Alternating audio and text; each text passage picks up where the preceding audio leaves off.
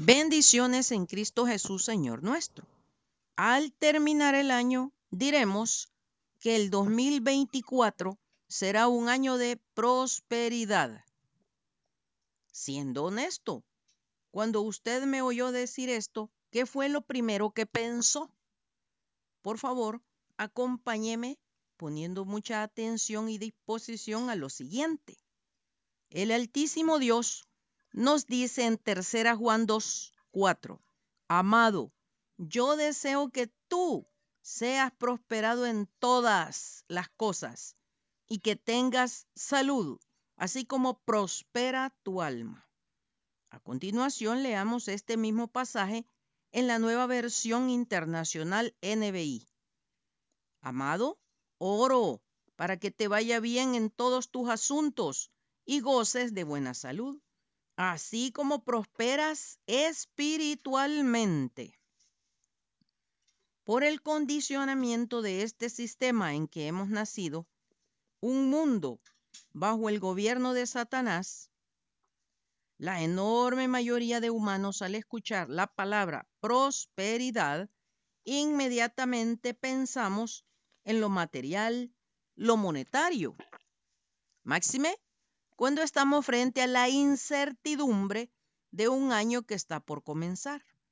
Por naturaleza, tendemos a ilusionarnos y albergar el deseo de tener prosperidad económica y salud, la cual es invaluable.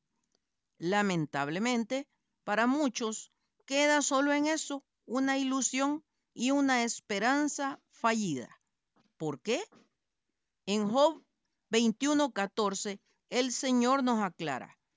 Y dicen a Dios, apártate de nosotros, no deseamos el conocimiento de tus caminos. Y en Efesios 4:18 añade, teniendo el entendimiento entenebrecido, ajeno de la vida de Dios, por la ignorancia que en ellos hay, por la dureza de su corazón. Para completar el mensaje, el Señor Jesucristo nos dice, yo soy la vid, vosotros los pámpanos. El que permanece en mí y yo en él, este lleva mucho fruto, porque separado de mí, nada podéis hacer. Juan 15, 5. Hagamos un ejercicio mental pensando en cómo los padres responsables planifican concebir, si así lo quieren, un hijo. Pero ¿realmente podemos con precisión definir el verbo concebir? O como es la costumbre de muchos humanos, desconocemos el significado de la palabra, pero no basta con la idea vaga que tenemos, la cual puede estar errada. Acudamos al diccionario para con certeza saber lo que significa concebir. El diccionario, desde luego, es el libro oportuno a consultar.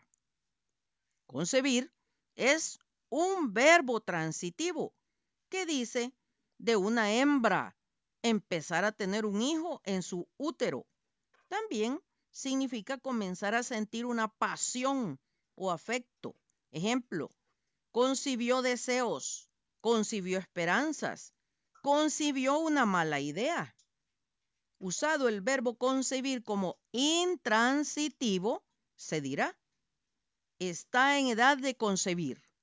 Sinónimos de concebir son engendrar, fecundar, embarazar, procrear, imaginar, pensar, entender, percibir, comprender, intuir, inferir.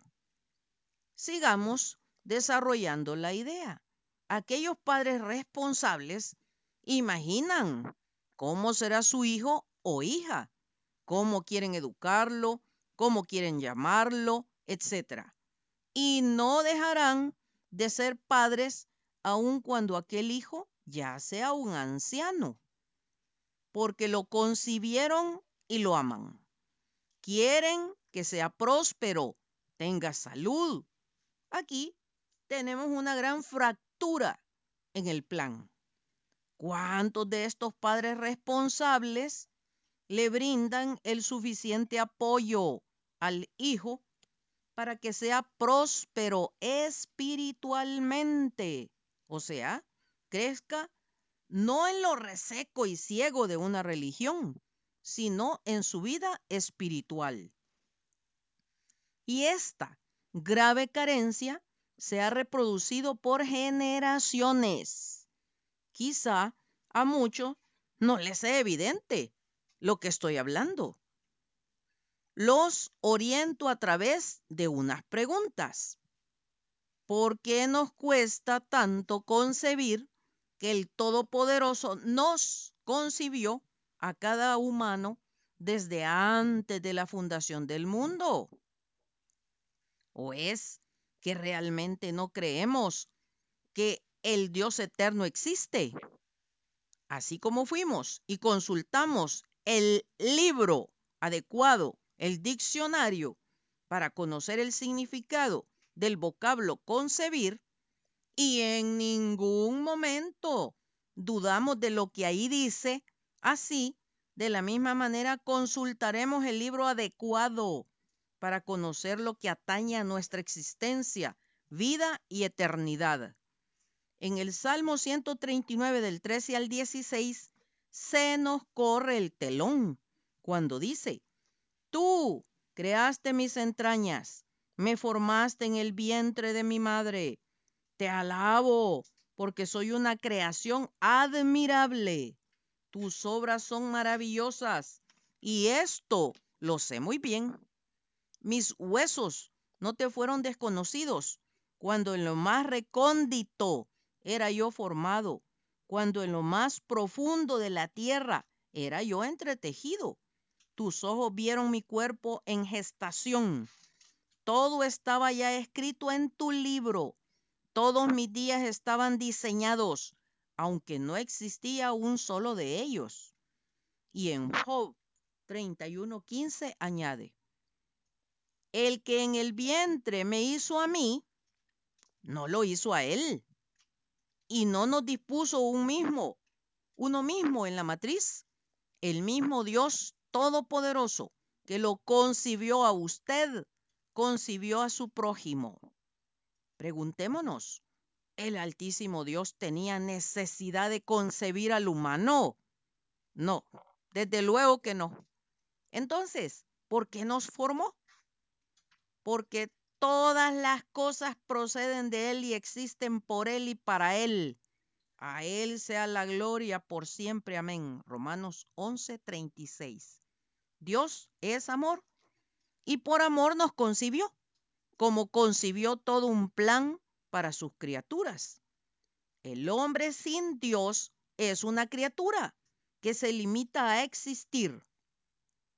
El plan del Dios Santo es que sus criaturas lo reconozcan como el Creador Dios soberano y por voluntad propia anhelen conocerlo y al aceptarlo pasen a ser sus hijos con una nueva vida. Para pasar de la muerte que por el pecado es inherente a todo humano a la vida eterna. Aquí nos detenemos para sinceramente reconocer que la gran mayoría de la humanidad ha desechado al eterno Dios lo han desechado de sus existencias vacías y carentes de sentido. Muchos se justifican diciendo que no lo ven. Entonces, ¿cómo demostrar que el Altísimo Dios existe? Etcétera. Leamos lo que nos dice el Señor en Romanos 1, del 20 al 23 y 25. Porque las cosas invisibles de Él, su eterno poder y deidad se hacen claramente visibles desde la creación del mundo, siendo entendidas por medio de las cosas hechas, de modo que no tienen excusa, pues habiendo conocido a Dios, no le glorificaron como a Dios, ni le dieron gracias, sino que se envanecieron en sus razonamientos, y su necio corazón fue entenebrecido. Profesando ser sabios, se hicieron necios y cambiaron la gloria del Dios incorruptible en semejanza de imagen de hombres corruptible, de aves, de cuadrúpedos y de reptiles. Versículo 25. Ya que cambiaron la verdad de Dios por la mentira, honrando y dando culto a las criaturas antes que al Creador, el cual es bendito por los siglos. Amén. No podemos pretender tapar el sol con un dedo el Altísimo Dios nos concibió y decidió darse a conocer en un principio a través de lo creado, pero la humanidad decidió apartar su vista. Fue entonces que envió a su Hijo unigénito para pagar por los pecados suyos, míos, de toda la humanidad. Pero seguimos buscando la prosperidad lejos de Él apartados de Él, lo cual es virtualmente imposible. ¿Por qué? Porque Él tiene un plan concreto para cada humano. ¿Cómo podríamos pretender vivir fuera de quien nos ha dado la vida? Porque Él es la vida y la sustenta. Estamos frente a dos posibilidades al comenzar un año más. O somos prósperos viviendo en obediencia al eterno Dios y bajo la guía del Espíritu Santo? ¿O solamente nos conformamos a existir sin un propósito eterno? Para los que hemos decidido conscientemente creer en el Señor Dios Todopoderoso, el futuro nos trae gozo. Por un lado, porque cada día, cada mes, cada año que pasa, nos acerca más a la venida del Señor Jesucristo por su cuerpo, la iglesia. Y por el otro lado, porque toda prueba y o adversidad nos permite ejercitar la fe confiando en su voluntad, su amor y su cuido. Pero para los que voluntariamente han decidido rechazar creer en el Altísimo Señor y existir según su propio antojo y gusto, el futuro siempre resultará incierto, trayendo ansiedad y angustia. Precisamente el Evangelio, que no es una religión, sino las buenas nuevas de salvación, presenta el único camino para cambiar de muerte espiritual a la vida espiritual.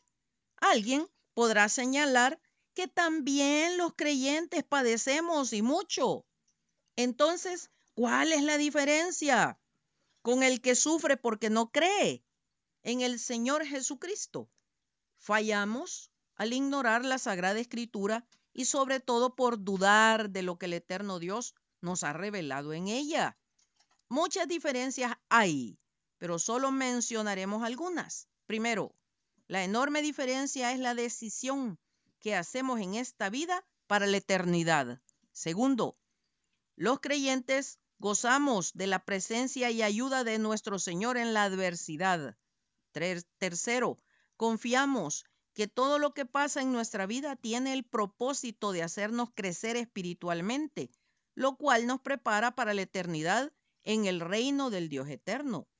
Y cuarto, vivimos con un propósito claro, servir a nuestro Señor y al prójimo. Y quinto, tenemos motivo de celebrar que cada año pase porque nos acerca al encuentro con nuestro amado Señor. Que mi amado Señor y Salvador, el Señor Jesucristo, los guarde y bendiga. Bendecido 2024, año de prosperidad y despertar espiritual. Será hasta el próximo domingo si Dios nos presta la vida, que retomaremos el estudio de las parábolas. Maranata. Cristo viene pronto. Atentamente, Lic Acevedo, colaboradora de Riego.